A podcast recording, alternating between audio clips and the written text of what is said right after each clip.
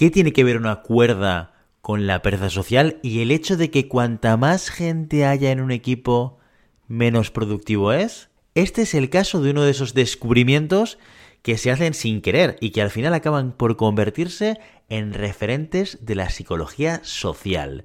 Vamos a demostrar cómo las personas somos vagas por naturaleza y a desmontar el mito de que dos personas trabajan mejor que una. Hoy vamos a hablar del efecto Ringelmann. Empezamos.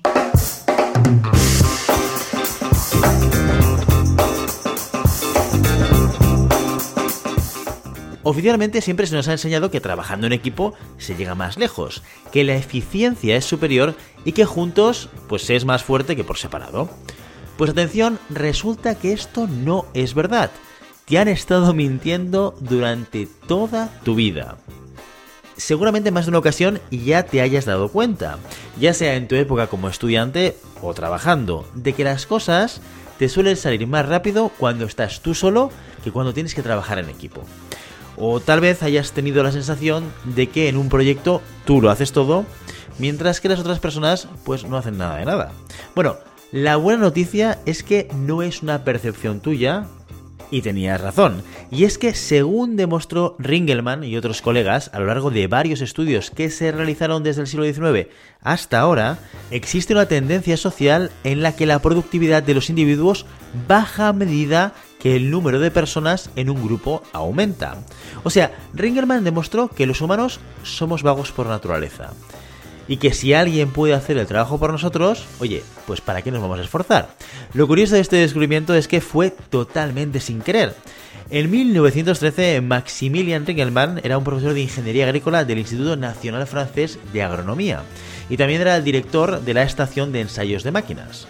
Y durante esa época, pues él estaba interesado en determinar la eficiencia del trabajo realizado por hombres, animales y máquinas para el trabajo agrícola específicamente. Es decir, quería saber qué era mejor utilizar para cada tipo de tarea, ya que en esos años, pues las actividades agrícolas estaban aún poco automatizadas e interesaba saber cómo sacar el máximo partido de los recursos de los que ya se disponía. Pues bien, para ello diseñó varios tipos de experimentos y entre ellos había uno que fue el que causó que Ringelmann se llevara las manos a la cabeza y se preguntara ¿pero esto qué es? El experimento en sí era muy sencillo, solo necesitaba una cuerda, un grupo de hombres y un dinamómetro, y funcionaba tal que así. En una primera ronda, Ringelmann pedía a cada individuo que tirara de la cuerda y mientras lo hacía, medía con el dinamómetro la fuerza que éste estaba empleando. En una segunda ronda, pues hacía lo mismo, pero en vez de tirar cada persona de forma individual, se hacía en grupos de 7 personas. Y en una tercera ronda, pues se repetía todo el proceso, pero con grupos de 24 personas. Lógico es pensar que cuantas más personas, más fuerza, ya que la suma de todos debe ser mayor. No, eso es lo que dicta la lógica. Pues no, en realidad era todo lo contrario. Según los resultados del experimento, si la persona ha tirado de la cuerda ya sola, la media de la fuerza empleada era de 83,3 kilogramos. En grupos de 7 la fuerza individual se reducía a 65 kilogramos. Y en grupos de 14 la fuerza que empleaba cada persona para tirar de la cuerda era de 61 kilogramos. Es decir, que cuantas más personas tiraban juntas, menos fuerza dedicaba cada una de ellas por separado, lo que hacía que la suma de las partes individuales fuera inferior en grupo. Vamos, que el trabajo en equipo no solo no aumentaba el rendimiento, sino que lo disminuía. En un principio, y sin darle demasiada importancia, pues Ringelmann escribió en su artículo que la disminución del rendimiento se debía a que simplemente había una falta de simultaneidad de las contracciones musculares de los individuos. O lo que es lo mismo, una falta de coordinación, vamos. Parece una explicación bastante lógica. Algo parecido a tener un equipo de fútbol con grandes estrellas por separado, pero que jugando juntas no se entienden bien y al final el equipo pues acaba siendo un poquito un desastre. Pero, ¿qué pasaría si se hiciera el mismo experimento, pero engañando a los sujetos, haciéndoles creer que trabajan en grupo? Siguiendo la estrella de Ringelmann, en 1970 el profesor de la Universidad de Miami, Alan Ingham, hizo una réplica casi idéntica del estudio original, pero dándole un giro de tuerca que lo cambiaría todo. El ejercicio era exactamente el mismo, hacer que varios individuos tiraran de una cuerda para medir la fuerza que empleaban, pero esta vez los sujetos tendrían los ojos vendados con la intención de hacerlos creer que tiraban de la cuerda en grupo, cuando en realidad tiraban ellos solos. Para ello, Ingham se sirvió de algunos de sus estudiantes para hacer de gancho, manteniéndose en grupo junto al sujeto experimental real, pero sin hacer absolutamente nada. Estaban ahí, pues de figurantes, para darle realismo a la escena.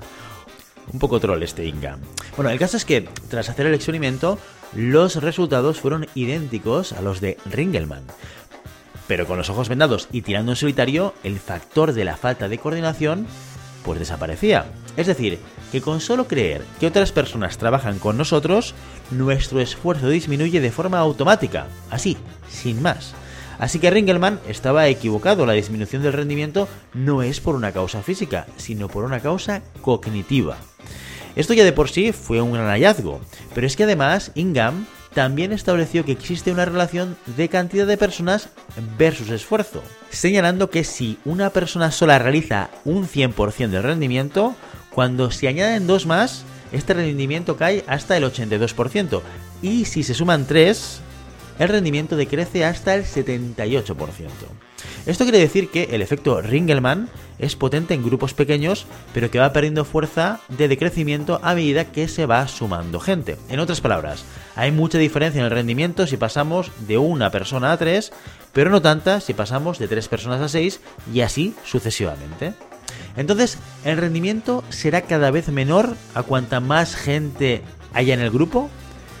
Pues la respuesta es que sí, pero la diferencia será tan mínima que en verdad ni se notaría llegado a un punto en el que el efecto Ringelmann dejase de actuar.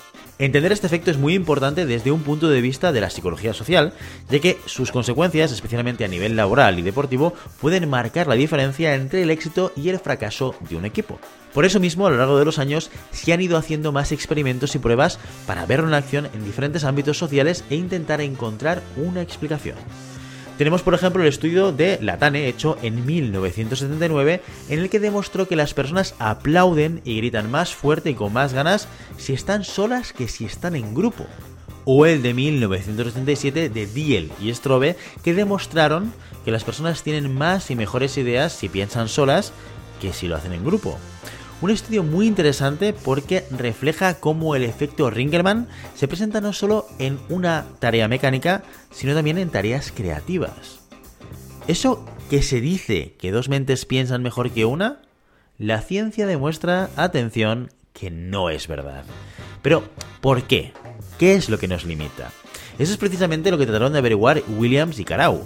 En 1993, estos dos psicólogos realizaron un metaestudio en el que analizaron nada más y nada menos que 78 investigaciones sobre el efecto Ringelmann y llegaron a una conclusión a la que llamaron Collective Effort Model, lo que en español sería algo así como el modelo del esfuerzo colectivo.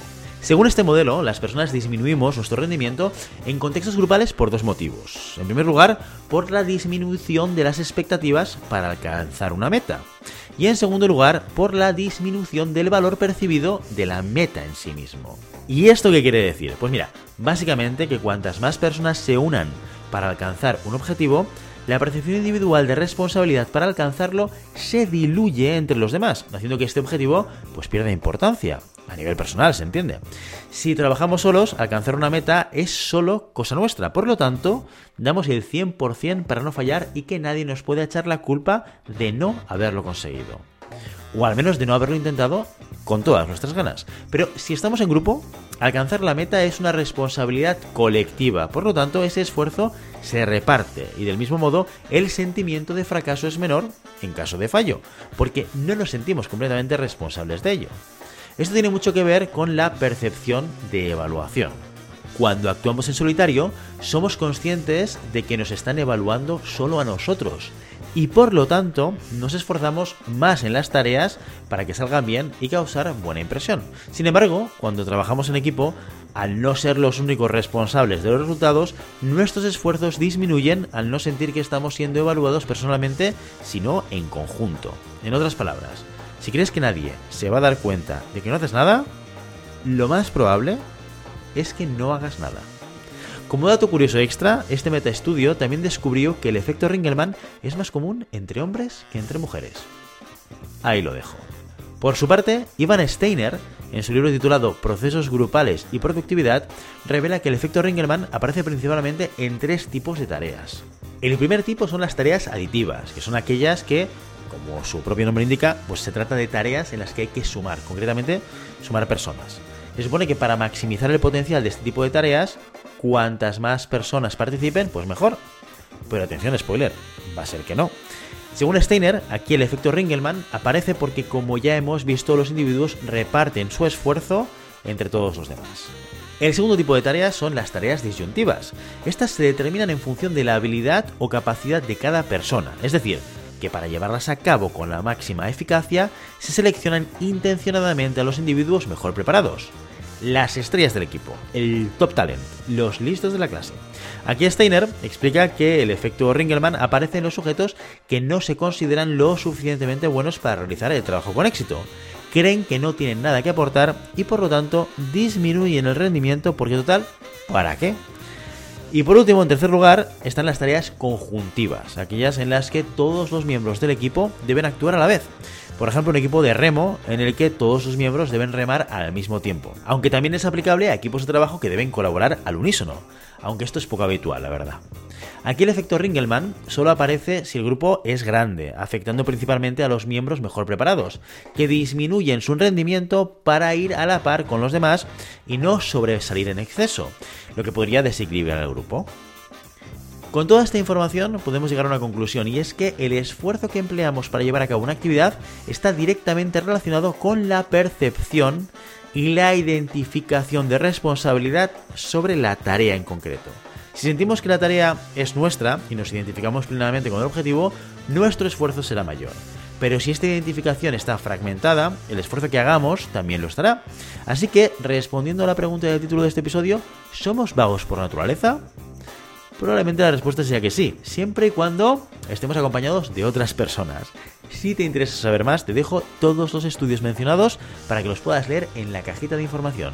Y si te ha gustado el contenido, no olvides darle a like, dejarnos un comentario y darle a la campanita para no perderte ninguno de los episodios de Siempre Puedes Practicar Surf. Y recuerda que puedes ponerte en contacto con nosotros a través de nuestra página web en www.globalhumancon.com, a través del LinkedIn de GHC y a través de nuestro canal de Telegram de Siempre Puedes Practicar Surf. Nos vemos en el próximo episodio. Adiós.